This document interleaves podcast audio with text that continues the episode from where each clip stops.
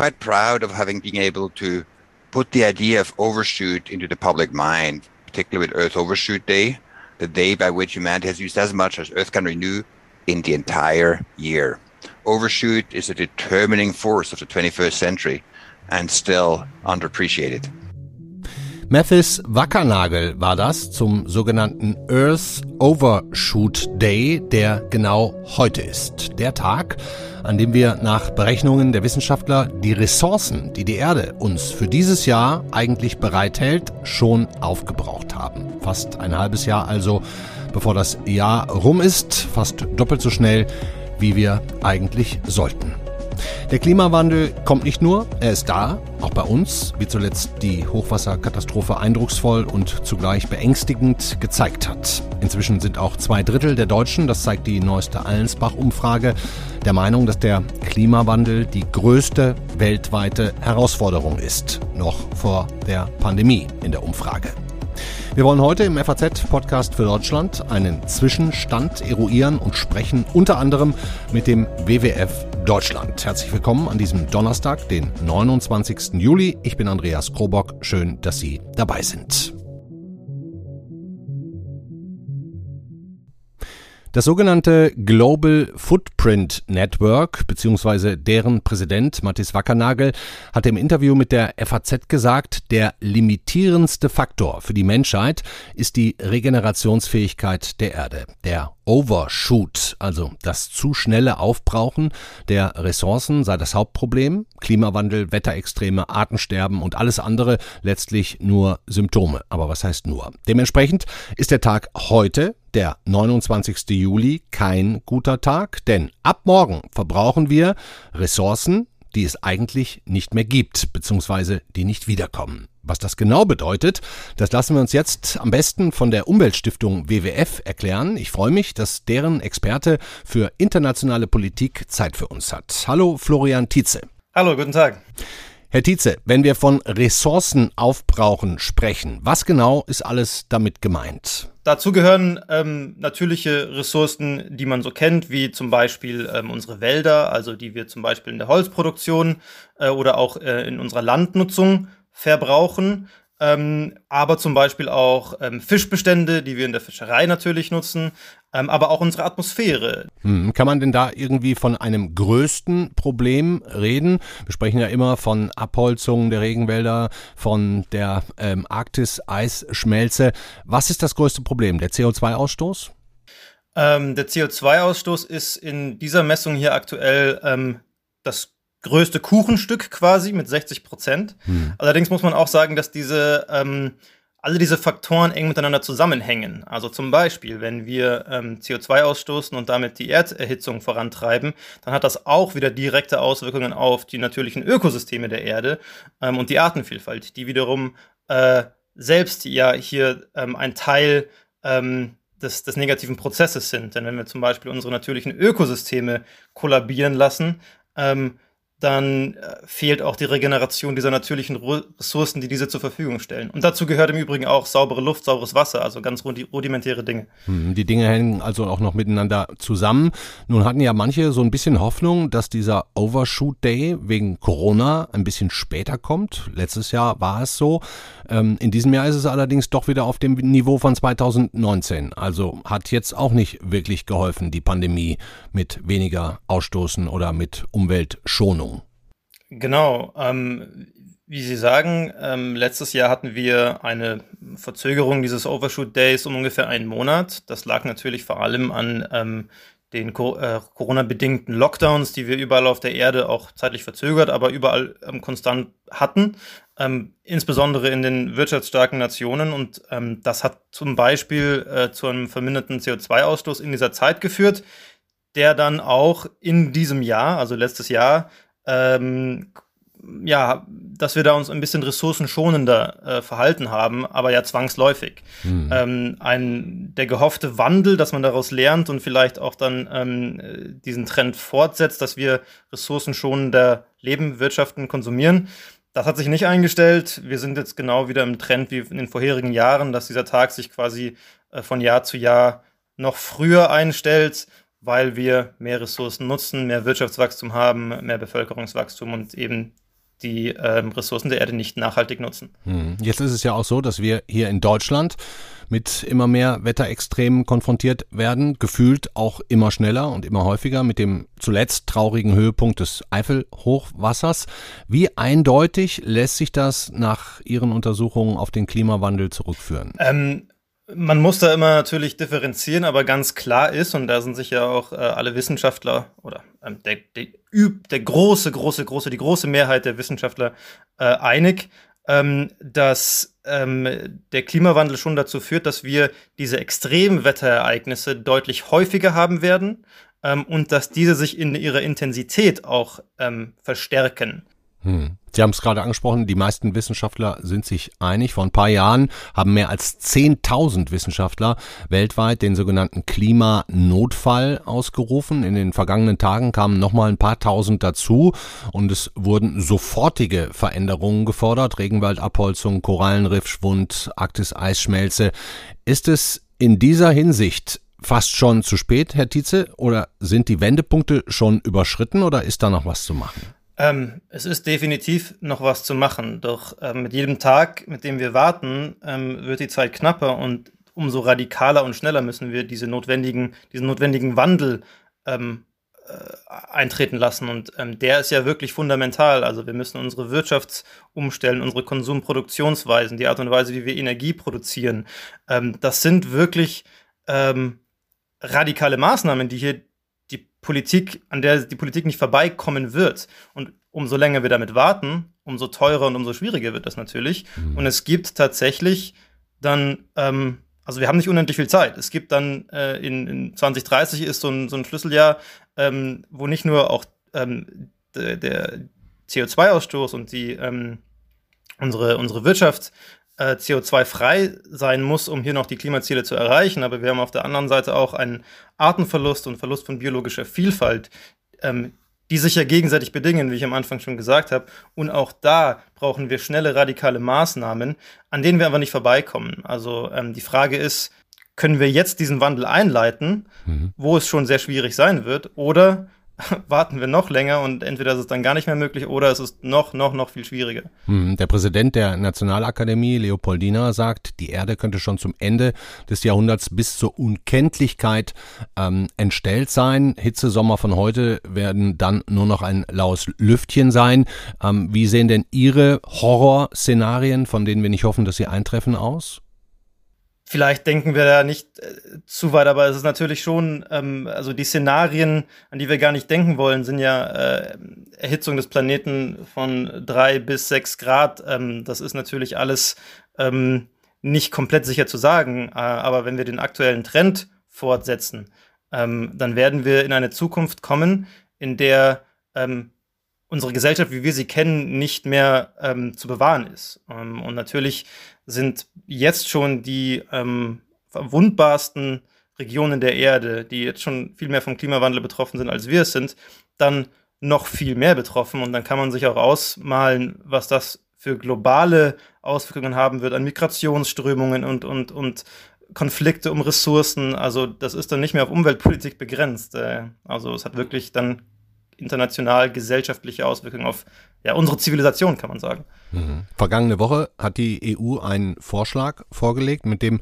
Europa bis zum Jahr 2050 komplett klimaneutral werden soll, mit verschiedenen Mitteln, unter anderem ja auch der ähm, oft beschriebenen Elektroautopflicht ab 2035. Ähm, Sie sind Experte für internationale Politik. Glauben Sie, dass da jetzt alle Mitgliedstaaten inklusive Deutschland mitmachen? Ja, also sie, äh, es ist wünschenswert. Also ähm, diese immer diese Prognose zu stellen, ähm, ist es realistisch, dass die Politik da mitmacht? Also sie könnte es, natürlich. Es ist aber politisch ähm, ein großer Schritt. Und ähm, auch die äh, Klimaziele, die jetzt ja ähm, geupdatet wurden in Deutschland, reichen nicht aus. Also wir brauchen zum Beispiel, um ähm, die Versprechen von Paris einzuhalten, noch eine Anhebung der, Anhebung der deutschen Klimaziele auf ähm, eine 70-prozentige Emissionsminderung bis 2030. Mhm. Da sind wir noch lange nicht. Also ähm, das sind schwierige politische Schritte, aber sie sind unausweichlich. Mhm.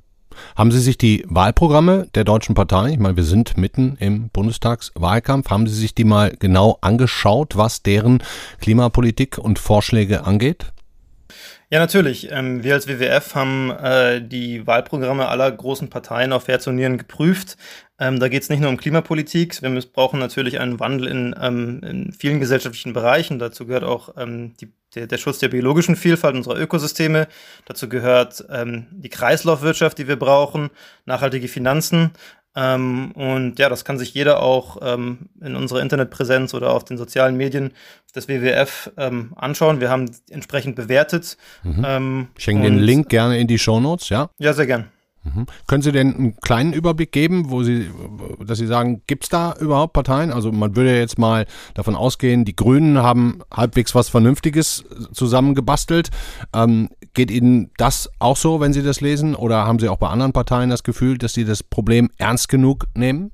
Ähm, ich werde hier natürlich keine Wahlempfehlung geben, äh, das muss dann jeder mit sich selbst ausmachen. Aber ähm, grundsätzlich kann man sagen, dass ähm, keine der Parteien in allen Bereichen von uns einen Haken bekommen würde. Also hier ist ähm, durch die Bank auch die Luft nicht. nach oben. Auch, auch die Grünen haben in gewissen Bereichen auf jeden Fall äh, noch Luft nach oben. In den Wahlprogrammen ist es natürlich auch so, dass ähm, Dinge manchmal einfach uns nicht ausführlich, nicht strategisch geplant genug ähm, aufgeschrieben werden. Ähm, das heißt, wir, wir brauchen natürlich wirklich eine, ein vorausschauendes strategisches Planen, wie diese schwierigen politischen Fragen angegangen werden sollen. Man kann, wir sind wirklich nicht mehr an dem Punkt, wo man sagen kann, wir setzen uns das Ziel, das 1,5 Grad Ziel des Pariser Vertrags einzuhalten. Das reicht nicht. Wir müssen, brauchen Pläne, wie das geschieht, wie das ähm, konkret äh, äh, auch, auch wirtschaftlich geschieht, wie das in Zusammenarbeit mit zum Beispiel der Zivilgesellschaft passiert. Ähm, und das ist durchweg nicht in allen Wahlprogrammen vorhanden, auch bei den Grünen nicht. Allerdings ähm, gibt es natürlich schon Abstufungen, was äh, auch das Ambitionsniveau generell betrifft zwischen den Parteien. Hm. Glauben Sie, dass die Parteien sich auch so ein bisschen davor scheuen, da ähm, wirklich mal durchzurechnen, was das bedeuten und da dementsprechend auch kosten würde? Weil keiner traut sich ja den Leuten in Wirklichkeit zu sagen, wie teuer so ein, eine vernünftige Klima- und Umweltpolitik sein könnte. Ja, das ist, das ist der springende Punkt, wenn wir vor allem im politischen Wahlkampf sind, wo wir natürlich immer auch ähm, die Gefahr haben, solche Dinge zu politisieren ähm, und zum Beispiel das ins Negative äh, auf die Kosten zu beziehen. Natürlich ist eine ambitionierte und konsequente Klima- und Umweltschutzpolitik kostspielig. Allerdings nicht, wenn man zum Verhältnis sieht zu den Kosten, die wir haben werden, wenn wir sie nicht tun. Ja, also ähm, äh, es ist quasi äh, wieder zurückzukommen auf, auf den Overshoot Day.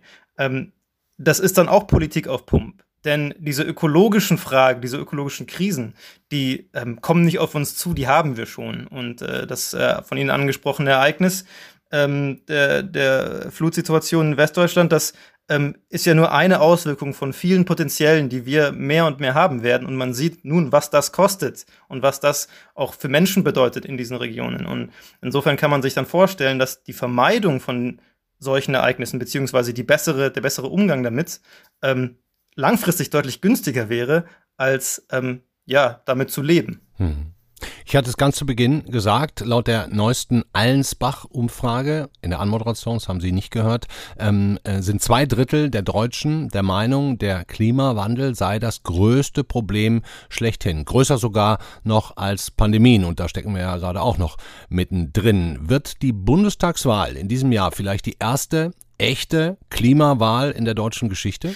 Man kann es nur hoffen. Ähm wir stehen hier ähm, mit den ökologischen Krisen, die wir haben, wirklich ähm, vor einer Schicksalsfrage unserer nationalen und unserer internationalen Gesellschaft. Ähm, es ist einfach die Frage unserer Zeit und ähm, es ist eher die Frage, wann wir darauf reagieren konsequent und nicht ob, denn wir werden gezwungen werden. Und jetzt ist eben, wir müssen jetzt handeln und insofern, ähm, ja, äh, ich hoffe, dass die Mehrheit der Bevölkerung es als Klimawahl begreift.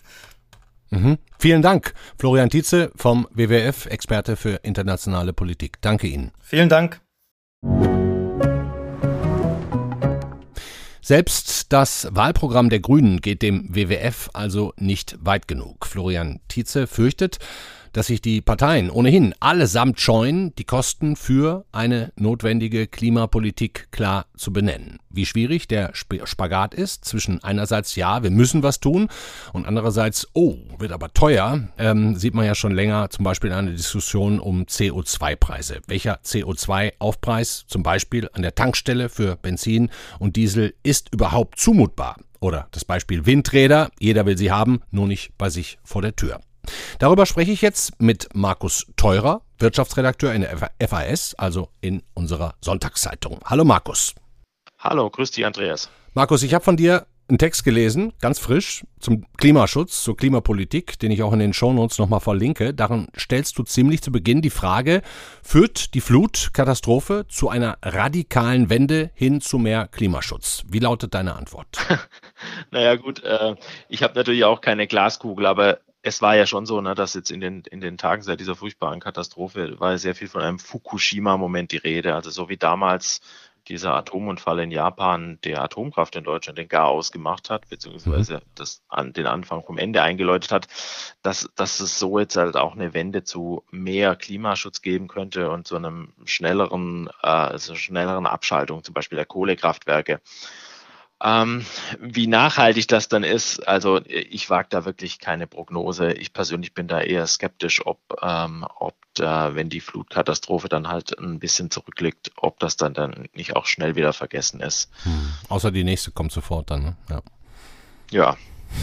Der WWF-Experte hat vorhin auch nochmal bestätigt, 60 Prozent dieses Overshoots, den wir beschrieben haben, kommt durch Treibhausgase. Der Rest verteilt sich dann auf Abholzung, Überfischung, Rohstoffabbau, Kohle hast du gerade angesprochen und so weiter. Ähm, gegen die Abholzung des Regenwaldes zum Beispiel haben wir hier nur indirekt Einfluss mit unserer Außenpolitik. Direkten Einfluss hätten wir aber mit einer CO2-Steuer. Wie viel Klimaproblem könnte die nach deinen Recherchen lösen?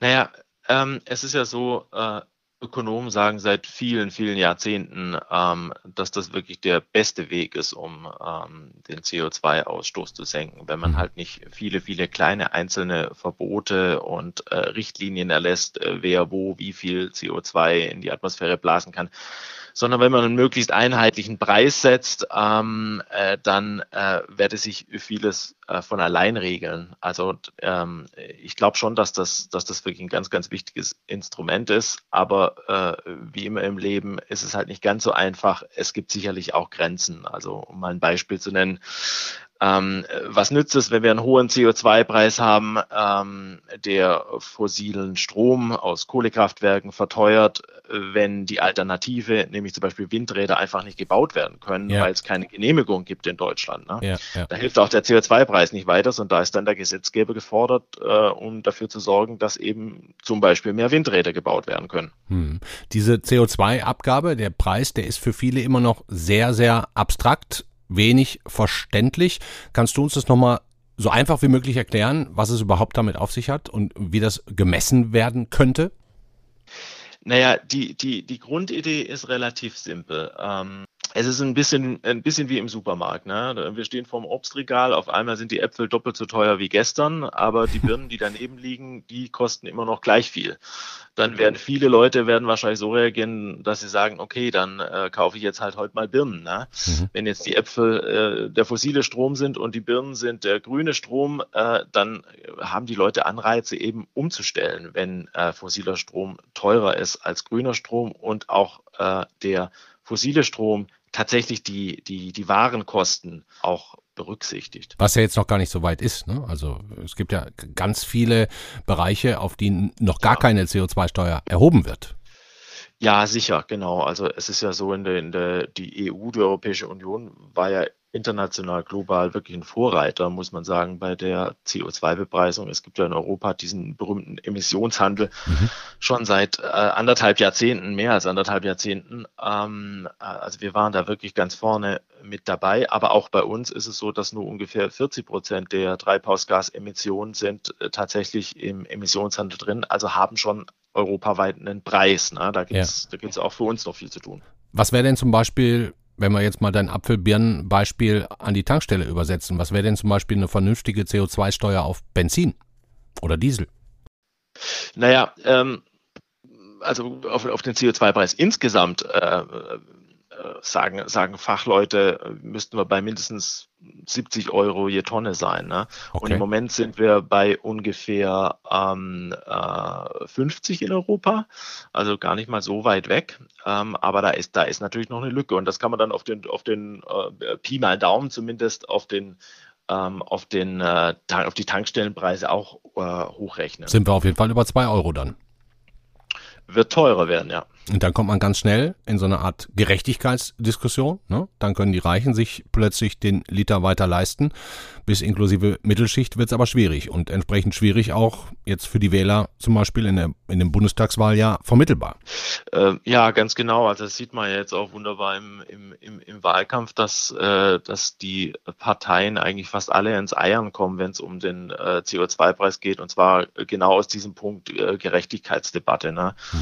Ähm, wer sich leisten kann, der tankt einfach ungerührt weiter und äh, viele andere äh, bekommen das aber schmerzhaft zu spüren und müssen sich dann in irgendeiner Form umstellen, was vielleicht ja auch ganz schwer ist. Ne? Was willst du machen, wenn du jetzt irgendwo in der Peripherie von einer Großstadt wohnst? Du musst zur Arbeit pendeln, ja. äh, das Benzin wird teurer, aber es gibt jetzt nicht Busse, Bahnen, äh, die als Alternative, äh, die du als Alternative benutzen kannst. Was machst du dann? Ne? Und schon gar keine äh, Stromtankstellen oder ne? Stromsäulen. Auch das ist ein großes Problem, natürlich, ja. Mhm. Was würde denn der Staat eigentlich mit vermehrten CO2-Einnahmen machen? Steht ja gar nicht fest. Ne? Also ist auch eine große Diskussion. Wenn da jetzt Millionen und Milliarden reinkämen, wo, wo gehen die denn hin? Äh, ja, es sind tatsächlich Milliarden, die man da einnehmen könnte. Ähm, äh, also die Parteien, äh, wo es einen relativ großen Konsens unter den Parteien gibt, ist, dass man damit die Strompreise senken möchte. Äh, es ist so, Strom ist, in, ist im Moment sehr, sehr teuer in Deutschland äh, im internationalen Vergleich auch wegen der diversen Umlagen, zum Beispiel die berühmte EEG-Umlage für den Ausbau der erneuerbaren Energien. Mhm. Ähm, und die Idee ist halt, dass man, dass man diese, diese Umlagen ähm, abschmelzt, äh, äh, finanziert aus den Einnahmen des CO2-Preises und damit Strom günstig macht, weil Klimaschutz bedeutet ja in weiten Teilen, dass man fossile Brennstoffe, also Kohle, Öl, Gas, äh, durch grünen Strom ersetzt. Also wir brauchen mehr Strom und äh, deshalb ist es eigentlich sinnvoll, dass die Energieform, äh, die man fördern will, nämlich den grünen Strom, dass man die günstiger macht. Und im Moment ist in Deutschland genau umgekehrt, die ist sehr teuer. Also das ist eine Überlegung. Ähm, was ganz interessant war bei meinen Recherchen äh, für die Geschichte, die du eben erwähnt hast, ist, dass, äh, dass Ökonomen sagen, ähm, wenn es um die Akzeptanz geht, also sprich, wie kann man denn Leute, die vielleicht den CO2-Preisen auch skeptisch gegenüberstehen, für die Sache gewinnen, dann sagen die, äh, das Beste ist eigentlich, wenn man denen das Geld einfach wieder zurückgibt. Mhm. Ähm, das klingt jetzt vielleicht erstmal ein bisschen widersinnig, weil man sagt, äh, es ist so linke Tasche, rechte Tasche. Ja. Ähm, aber tatsächlich hat es trotzdem eine Lenkungswirkung und wie gesagt, ähm, ähm, Befragungen, äh, Experimente, äh, verhaltensökonomische Experimente zeigen, dass speziell Leute, die skeptisch sind, äh, die CO2-Preise eigentlich eher ablehnen sehen, dass die ähm, äh, so eine Lösung eigentlich ganz gut fänden. Und das könnte dann auch tatsächlich diese sozialen Ungleich Ungleichgewichte und äh, sozialen Probleme, die eine CO2-Bepreisung äh, ganz eindeutig mit sich bringt, ähm, könnte die ein Stück weit abmildern. Hm. Zurückgeben heißt dann, wie du es gerade gesagt hast, dass man äh, auf der einen Seite äh, für, für Gas oder so mehr nimmt oder für, für Kohle mehr nimmt und das dann aber gleichzeitig äh, über den Strompreis wieder reingibt oder, oder wie ist es gemeint? Ja, also das wäre eine Möglichkeit, dass man es über den Strompreis macht, aber die Ökonomen, die meinen das eigentlich, ähm, die meinen das eigentlich ein bisschen anders, sondern die, die sagen wirklich, man soll den Leuten quasi einen Scheck schicken am Ende des Ach, Jahres. Ne? Eine, eine, eine Art Klimadividende, so nennt das auch die FDP zum Beispiel im Wahlkampf, dass jeder einfach pro Kopf gleich viel Geld vom Staat zurückkriegt. Ähm, aus der, ähm, aus der CO2-Bepreisung. Hm.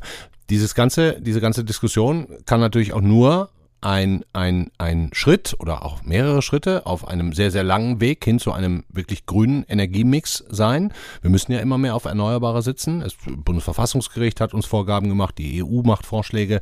Ähm, diese Woche kam zum Beispiel der Bericht zu Windkraftanlagen in Deutschland. Da sind jetzt auch nicht wirklich äh, äh so richtig viele neu gebaut worden. Ähm, wie ist da der Stand der Dinge? Naja, es ist so, dass ähm, äh, wir haben, wir hatten schon mal einen sehr viel schnelleren Ausbau. Also im vergangenen Jahr wurden so rund 420 neue Windräder nur gebaut in Deutschland. Zum Vergleich, ähm, Spitzen, in Spitzenzeiten, das, die sind schon lange her. Also so nach der Jahrtausendwende, da waren das über 2000. Im Jahr. Mhm äh, im Jahr genau äh, an, an neuen Windkraftanlagen. Und sind die neuen sind natürlich auch leistungsfähiger als die alten damals, aber das gibt doch eine Vorstellung äh, davon, äh, wie, wie, wie, wie stark da der, der Ausbau ins Stocken gekommen ist, mhm. weil es eben viele Hindernisse gibt. Also ja. welche sind das? ich meine, die Dinger will ja jeder haben, nur nicht vor der eigenen Tür, kann ein Grund sein. Das ist ganz genau, das, das, genau so kann man das sagen. Also wir waren neulich mal zum Interview beim RWE-Chef äh, in, in Essen ähm, und der hat uns ein Leid geklagt, es dauere in Deutschland fünf bis sieben Jahre, bis sein Unternehmen einen neuen Windpark an Land bauen kann. Mhm. Und das sei natürlich viel zu lang. Und er sagt, äh, eigentlich muss der Ausbau der erneuerbaren Energien in Deutschland, äh, die Geschwindigkeit des Ausbaus, muss deutlich mehr als verdoppelt werden. Und so sehen das, so sehen das auch andere Fachleute. Also sprich, ähm, äh, das wird, äh, das wird für die Politik äh, eine große Herausforderung, wie man, wie man, äh, wie man mit diesen Widerständen umgeht und wie man dafür sorgen kann, dass eben der Ausbau doch wieder beschleunigt wird. Ne? Hm, wie, wie ist denn im Moment das, der Anteil? Hast du das äh, einigermaßen im Kopf? Wie viel grünen Strom erzeugen wir hier in Deutschland? Also zum Beispiel über Windkrafträder, über Solaranlagen? Kann man das so ein bisschen Pi mal Daumen abschätzen? Ähm, das ist so, vergangenes Jahr war so, war so rund die Hälfte. Ähm, äh, Immerhin schon, ja das, das klingt schon, das klingt schon ganz gut, aber das Problem beim erneuerbaren Strom ist, ist halt, äh, die Erzeugung schwankt. Ne? Wenn die Sonne nicht scheint, wenn der Wind nicht bläst, dann gibt es auch keinen grünen Strom. Ähm, und das hatten wir zum Beispiel dann ähm, in diesem Jahr, ne? Im, im, im Frühjahr. Äh, da war, da war sehr wenig, sehr viel, sehr wenig äh, grüne Stromerzeugung. Wenig Sonne, dann, viel Regen. Dann ja. halt doch wieder fossile Kraftwerke einspringen. Ja. ja. Wird ja auch jetzt darüber nachgedacht, die Windräder in, in Wälder zu stellen. Ähm, mhm. Wenn man da jetzt ein bisschen länger drüber nachdenkt, da kollidiert ja letztlich Klimaschutz mit Umweltschutz, ne? mit Schutz der Artenvielfalt ja, ja. zusammen. Ne? Absolut, absolut, ja. Ähm, äh, das ist immer ein Riesenproblem äh, für den Naturschutz. Ähm, äh, Vögel, die da, die da klein gehäckselt werden von den Windrädern, ähm, alle möglichen anderen, alle möglichen anderen Umweltauswirkungen, die es gibt. Also da gibt es ganz, ganz eindeutig einen Zielkonflikt. Ne? Hm. Ganz schön kompliziert, alles, finde ich. Ähm, findest du unsere Politik zu vorsichtig in der Hinsicht? Ja, also ich, ich würde mir tatsächlich wünschen, dass, äh, dass die Politik äh, den Leuten wirklich klarer sagt, dass ähm, wenn man, wenn man äh, Klimaschutz ernst nimmt, äh, dass man sich dann auch umstellen muss und dass nicht alles so bleiben kann, wie es ist. Ne? Kostet halt was. Und für meinen, für meinen mein Eindruck ist, dass, dass da die Politik äh, den Bürgern nur sehr zögerlich reinen Wein einschenkt. Hm. Und schon gar nicht vor der Wahl wahrscheinlich. Und schon gar nicht vor der Wahl, genau. Dankeschön, Markus Teurer aus unserer Wirtschaftsredaktion beziehungsweise aus der Frankfurter Allgemeinen Sonntagszeitung. Danke dir. Gerne.